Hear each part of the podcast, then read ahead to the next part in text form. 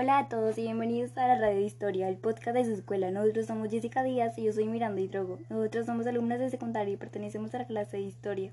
Bueno, este es el primer podcast, creo que es algo corto, pero hablaremos de un tema bastante importante llamado movimiento carrancista.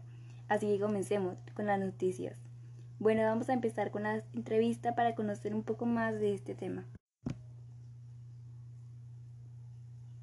¿Qué Muy buenos días. Primero que nada debemos entender qué es el carrancismo. Bueno, pues para empezar, el carrancismo es un movimiento político social liderado por Venustiano Carranza desde 1859 a 1920 fue apoyado por un amplio sector de diversas clases sociales, como campesinos, burgueses, obreros, terratenientes, entre otros.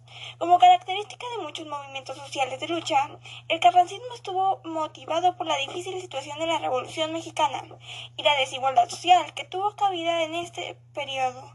Su ideología principal era derrocar al gobierno del presidente mexicano Victoriano Huerta.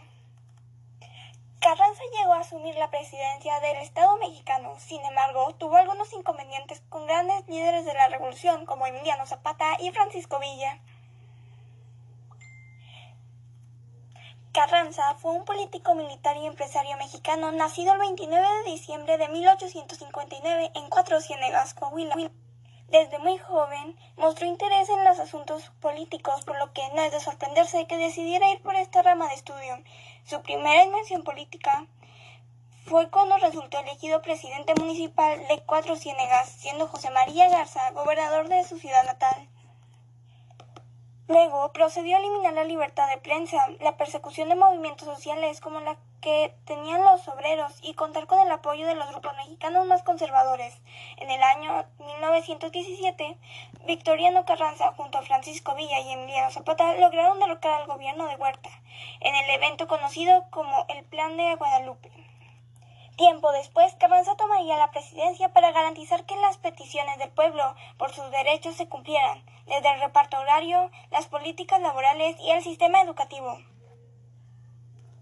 Las personas que seguían los ideales de Carranza eran conocidas como carrancistas, cuyo ideal principal era representar la legalidad política. Muchos apoyaron los cambios constitucionales del gobierno carrancista, pero el revolucionario tuvo problemas con sus compañeros de lucha, lo cual le costó caro. Tanto Zapata como Villa sentían que las acciones de Carranza no estaban tan comprometidas con la lucha de aquel entonces.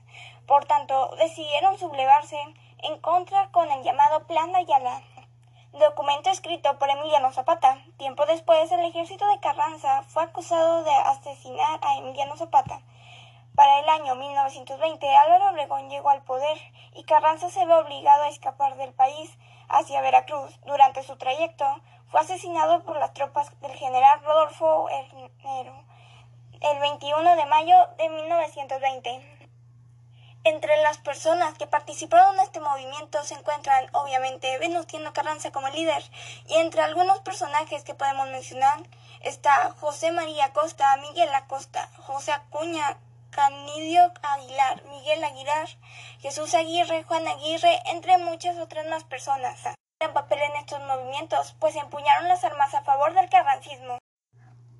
Muy bien, pues muchísimas gracias por hablarnos sobre el carrancismo. Vemos que hubo aspectos negativos, pero también hubo aspectos positivos como lo fue la creación de, la Constitución mexicana y que todavía nos rige en la actualidad. No hay de qué, muchísimas gracias a ti por invitarme.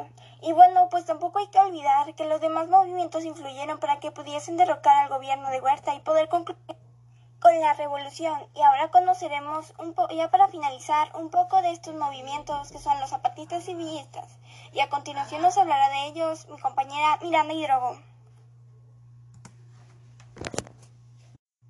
Bueno, pues muchísimas gracias por invitarme. Y si bien como dices, los villistas y zapatistas fueron parte fundamental de este movimiento y claro, sin ellos no lo habríamos logrado.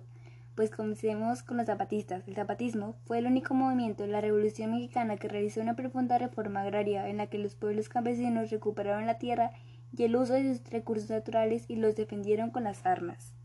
Emiliano Zapata es el símbolo de la agresividad y la lucha de los pueblos campesinos por la tierra, justicia y la libertad. La importancia histórica de Zapata, que encabezó los campesinos peones, haciendas jornaleras, agrícolas, pequeños agricultores y comerciantes, se basaban en el hecho de que sin el zapatismo, la Revolución Mexicana hubiera sido solamente una transformación política, un combate de gobierno que se hubiera limitado a una institución de un régimen democrático.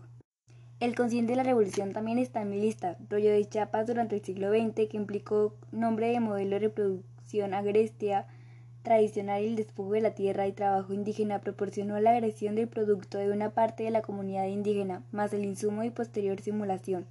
Seguiremos con los villistas. Los villistas fueron la facción partidaria ideológica de la Revolución Mexicana, que se identificó lideró por el general Doroteo Arango, mejor conocido como Francisco Pancho Villa y con todas sus ideas izquierdistas. El movimiento villista principalmente fue emitido por Francisco Villa, Pancho Villa, ya que sus ideas eran la reducción de las grandes propiedades territoriales y límites justos, distribuir equitativamente las tierras excedentes. Y por hoy fue todo.